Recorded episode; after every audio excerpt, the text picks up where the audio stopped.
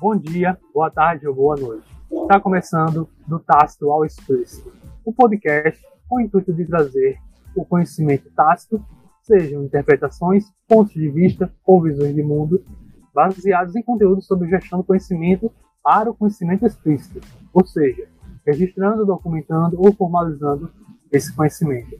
Eu sou o Carlos Miguel e estou aqui com meus colegas José Neto. Olá pessoal, meu nome é José Neto e Gabriel Roberto. Olá, pessoal. Gabriel falando aqui. Então, pessoal, é como vocês conseguem enxergar a gestão do conhecimento dentro desses dois artigos que não foram apresentados? Então, eu acho que gestão do conhecimento é um, um tema que vem sendo abordado cada vez mais frequente hoje em dia, né? Porque o mercado, ele atualmente ele é, é formado de um, de um emaranhado de, de empresas que competem de uma forma feroz. Então, para a empresa se destacar, ela precisa, dentre várias e várias medidas, ter uma boa gestão do conhecimento.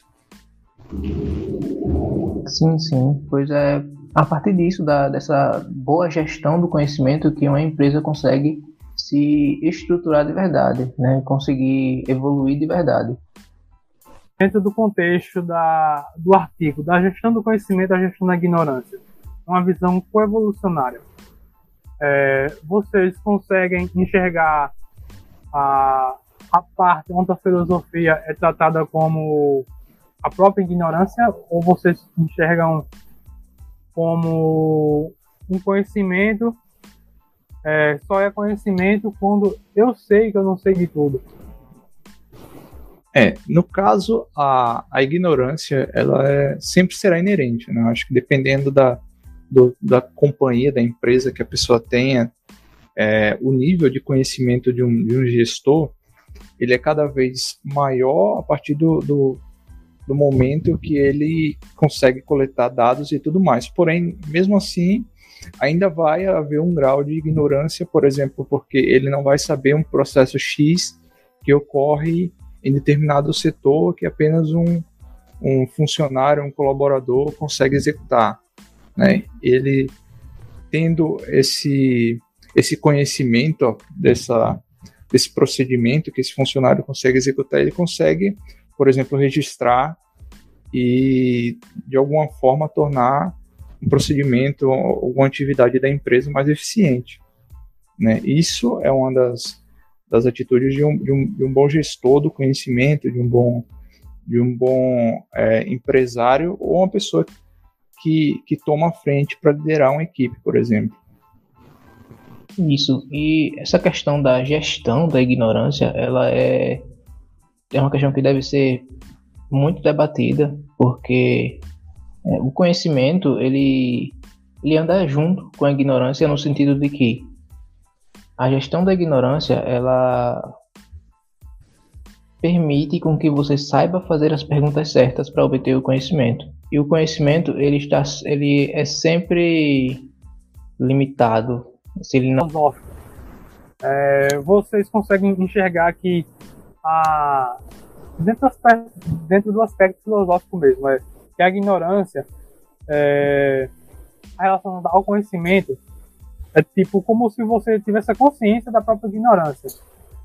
Porque ah, sim, sim. se a gente tiver a noção assim certa do que é a filosofia, é, vamos supor, no dicionário, filosofia é, tem o significado de ter amor à, à sabedoria ou ao conhecimento, ao mesmo tempo que você tem consciência da sua ignorância.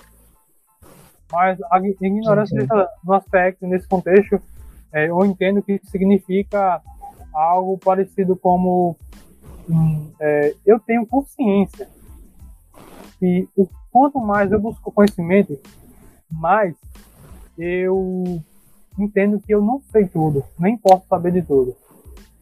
Porque geralmente a gente tem aquele pensamento de que a conhecimento, quando a gente aprende algo, a gente não precisa mais aprender nada sobre aquele algo. Mas dentro desse contexto a gente entende que a o conhecimento ele não, não é algo passivo, ele tem que ser algo ativo. É, um dos exemplos que eu posso falar é quando o nosso professor Ivon, ele fala que a gente, nós não somos alunos, nós somos estudantes. Porque, no caso, a gente sempre tem que estar estudando. O conhecimento, é, nesse caso, a educação, é algo constante, algo ativo. Sim, sem dúvidas. Eu vejo isso na, na própria área de TI, né? Por exemplo, na, na área de programação, quando você chega em determinado assunto, quando você vai do básico, o pessoal diz: ah, não, você estuda tal, tal e tal tecnologia e você já consegue ser um, um profissional. Só que quando você adentra em uma tecnologia, você descobre que lá é um mundo. E a cada vez mais que você vai estudando essa tecnologia, você descobre mais e mais e mais coisas que você não sabia. Então, eu acho interessante né, essa, essa questão da, da, do da autoconsciência da ignorância, porque isso é que faz com que o, uma pessoa que venha a, a gerir alguma, alguma empresa, alguma equipe, algum projeto, ela tenha noção de que não sabe de tudo e que está ali para aprender também, não é? Sim, sim. E isso entra diretamente na questão de que da questão filosófica da ignorância, né, de de que quanto mais você sabe, mais você sabe que você tem muito a aprender, você tem muito conhecimento a, a, a obter, né? Porque essa questão da ignorância, ela, querendo ou não, ela anda junto com, com a questão de, de, de como se obter o conhecimento, que é a partir de, de questionamentos, né? E também de como, como fazer esse questionamento. Tem que ser de, de, de uma forma correta, fazer as perguntas certas para obter esse conhecimento. É, tem uma frase lá no, no, no artigo, e eu até destaquei aqui dizendo o seguinte: entre aspas, o sábio não é somente aquele que conhece todas as respostas, mas também aquele que sabe fazer as perguntas certas. Você pensando num nível prático, né? Uma, uma empresa, o, o gerente ele vê que algum resultado que ele esperava não estava acontecendo. Ele sabendo fazer uma, uma pergunta adequada, né, do porquê aquele resultado que ele esperava não está ocorrendo ou porque está tendo alguma dificuldade em, em, determinado setor, ele consegue, né, através da, da de uma boa gestão da, da, do conhecimento, saber ter uma, uma, amplitude maior dos processos que estão sendo feitos na, na empresa, chegando até aquele ponto que estava tendo determinado problema, determinada dificuldade e poder de alguma forma sanar, né? Isso, isso. É, também nós podemos encontrar no texto né, a questão sobre a complexidade. É, lá a gente pode encontrar um exemplo, um exemplo prático, que, é, que foi o caso do rádio. Um rádio seria menos complexo que um computador. Ah, só que nesse contexto a gente pode entender que a ideia de complexidade ela é baseada na informação necessária para construir é, ou criar a, aquele computador. Só que dentro desse, dessa questão de conhecimento tácito e conhecimento explícito, a gente consegue enxergar, a gente consegue entender e o conhecimento tácito é, é mais complexo que o explícito. É, porque se a gente parar para pensar, o conhecimento tácito é o quê? Ele se origina da, da experiência do, da pessoa. É, experiências, visões de mundo e até a intuição. É, dentro de, desse aspecto, é, o conhecimento tácito é algo que cada indivíduo tem o seu. Mas dentro de uma empresa, já que é uma organização, que é, no caso, uma equipe, gerir esse conhecimento tácito e conseguir integrá-lo ao conhecimento explícito é com certeza uma, uma fonte importante de vantagem competitiva. Sim, sim. E ao mesmo tempo que, que como tu acabou de falar, que o conhecimento explícito é mais. O conhecimento tácito é mais complexo por conta dessa questão de, da necessidade de uma experiência. Para você pôr essa experiência na, na no, no, conhecimento explícito, né, para você expor essa experiência, é, é um fator, é algo mais complexo ainda, né? Nessa questão de integrar um a outra.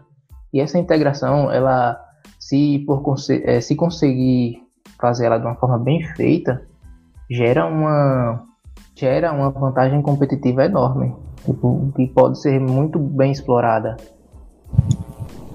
Sim, hoje em dia eu acho que. Acho não, né? O, a gestão da, desse conhecimento, a gestão do, dos dados, elas têm se tornado mais, mais e mais eficaz com, com a introdução justamente dos sistemas computacionais, né? Porque você tem, tem uma empresa com diversos sistemas que se integram e conseguem de uma forma mais organizada dar uma, uma, uma visão para os gestores de uma empresa ou até no nosso dia a dia mesmo, é, o conhecimento que você adquire no dia a dia com o auxílio de alguma aplicação de celular, por exemplo. Sim, e hoje em dia não, não se falta opções para isso, né? E super acessíveis, que porque tem muito até softwares que são pagos, né? Para essa questão, mas também tem muitos que são simples, mas que atendem bem às necessidades pessoais. É, agora a gente pode nos aprofundar um pouco mais no conteúdo e tirar algumas conclusões é, do artigo Gestão da Informação e Gestão do Conhecimento em Ambientes Organizacionais. É, vocês conseguem, conseguem, conseguiram enxergar a relação entre informação e conhecimento? Não, sem dúvida. Informação, pelo que eu consegui entender, ela é uma parte do conhecimento. Né? O conhecimento ele é, ele é baseado em informações. É que nem aquele lance do dado e, e informação, que um é, é parte do outro. Agora, uma coisa interessante é aplicar isso a ambientes organiza organizacionais, que, por exemplo, informação e conhecimento a gente pode conhecer do dia a dia, mesmo que não pense sobre o assunto, mas a gente vê do dia a dia. E, e tendo isso, aplicado ao ambiente organizacional, agora você pode ter a noção de quão complexo se torna gerenciar esse, esse conhecimento provindo dessa informação, sabe? Nesse contexto organizacional, a gente pode entender que uma boa gestão, tanto da informação quanto da organização, ela vai é, amenizar e diminuir bastante a complexidade do processo. E até porque tanto o, o conhecimento e a informação elas vão perpassar é, todo o ambiente organizacional. Ou seja, vai entrar funcionário, vai sair funcionário e aquele conhecimento deve se manter dentro da empresa e não sair com o funcionário é, no momento que ele sai, seja por qualquer motivo. Exatamente, porque até porque se isso fosse acontecer, você iria, ia retardar muito, porque como foi citado, né, os nossos exemplos, é, iria retardar uma pessoa que tinha que entrar na empresa, é, aprender a, a, a, os processos de um determinado sistema ou então de, de um determinado serviço é, para que a empresa continue ali né, no, no, na mesma pegada.